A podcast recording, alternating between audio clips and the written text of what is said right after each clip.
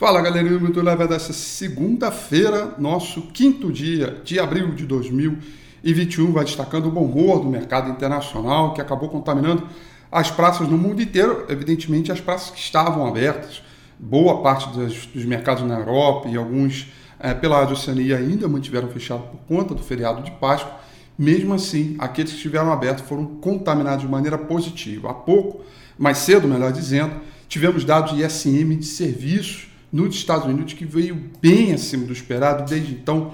Quando esses dados foram colocados aí é, à mostra no mercado, o S&P 500 varetou os 4 mil e foi embora, teve uma alta expressiva hoje de 1,44%.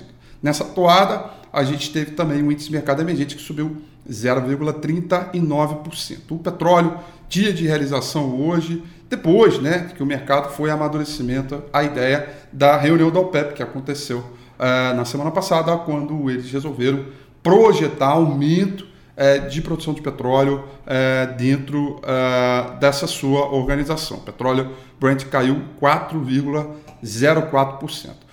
Por aqui também um alívio bem grande a respeito do orçamento, então um pequeno consenso de veto, de modo a não prejudicar a parte fiscal, que foi o que prejudicou o mercado na última uh, quinta-feira, véspera de feriado, e fez a bolsa cair uh, quase 2%. Com isso, o índice Bovespa subiu bem, alta de 1,97%, recuperando bastante terreno, uh, com o dólar em queda, queda de 0,5%. 57%. Destaque positivo ficaram para as ações de Dux, Companhias Aéreas e Vale, Vale que anunciou recompra é, de ação, Companhias Aéreas que subiu 6,99 e a grande destaque, a líder de alta do dia foram as ações da Educ, Educação que subiu 8,67%.